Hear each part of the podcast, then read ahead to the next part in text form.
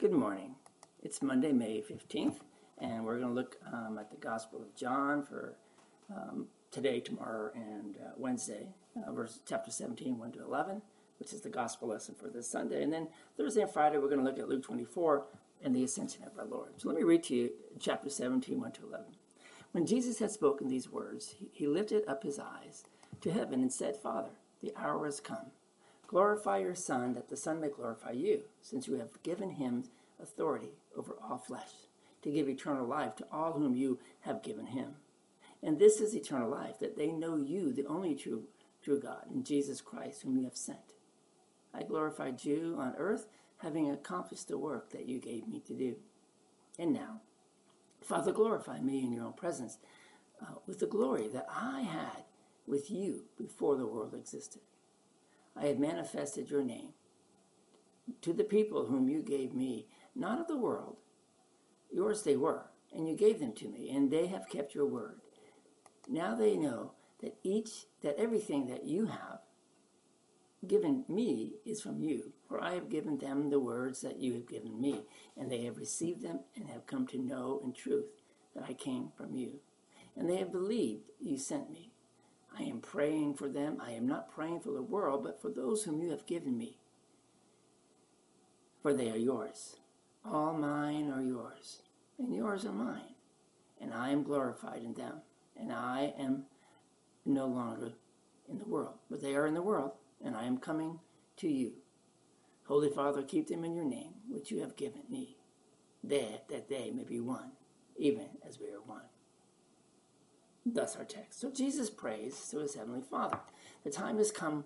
Glorify your Son, and I have brought you glory on each on earth by completing the work that you gave me to do. Jesus was to prepare the disciples to spread the word after he left. Jesus spent time with his disciples so that they might hear God's word and learn God's word and believe God's word.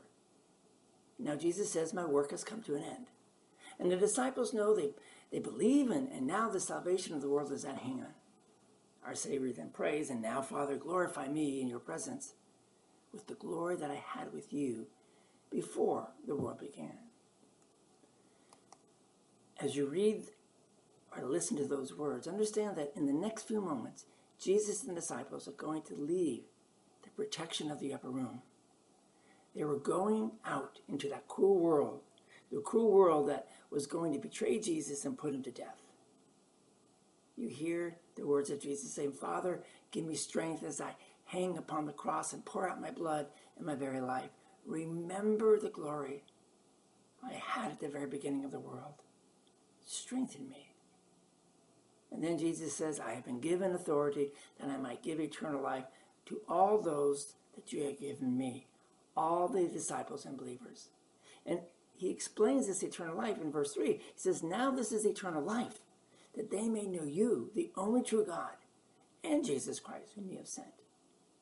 We can put ourselves in that setting when the disciples are hearing this prayer of Jesus. At that moment, they know and they believe that, the, that this Jesus is the Son of God, sent by his Heavenly Father. Then we put ourselves in the place of those disciples. And on that very night, when they are also in the Garden of Gethsemane, then they might have begun to wonder, as the soldiers are taking him away, whether this truly is the Son of God. Continuing to Good Friday, we find Jesus hanging on the cross, and the crowds are making fun of him and mocking him.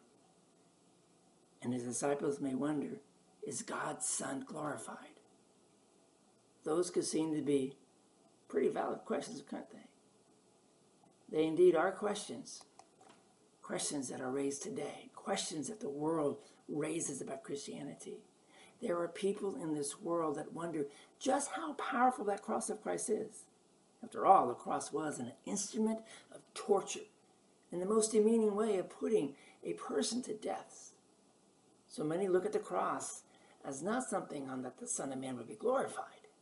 Many today see the cross as not being very powerful but just another decoration or a piece of jewelry that looks nice. So for some, the cross has been emptied of its power. The cross has been empty of its meaning and of its glory.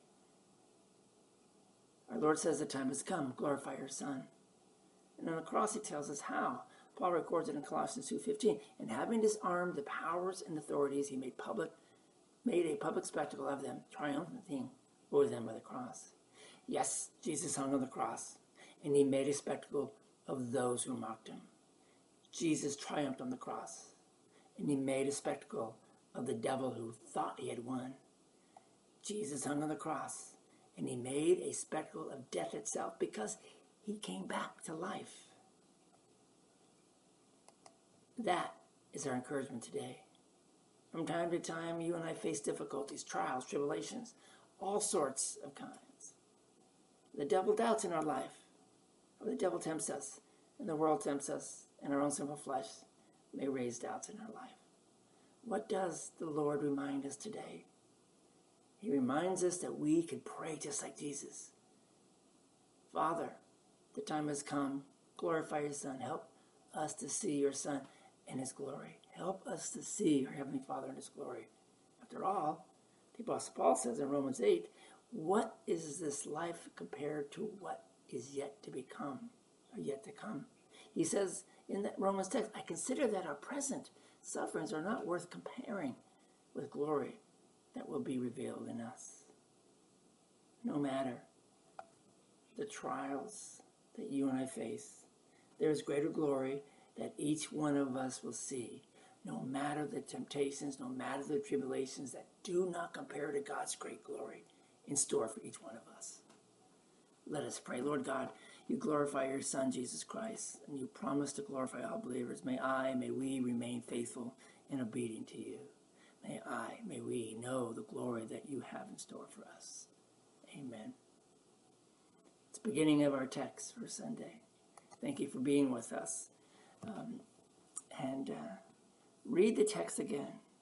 Hear Jesus' prayer. Put yourself in the place of the disciples. Put yourself in the garden. Put yourself at the cross. See where that leads you today. Hope you all had a marvelous week. I'm looking forward to walking with you this week. Any questions, give me a call or you can email me at Pastor Brian at readingtlc.org. God's blessing. Have a great day.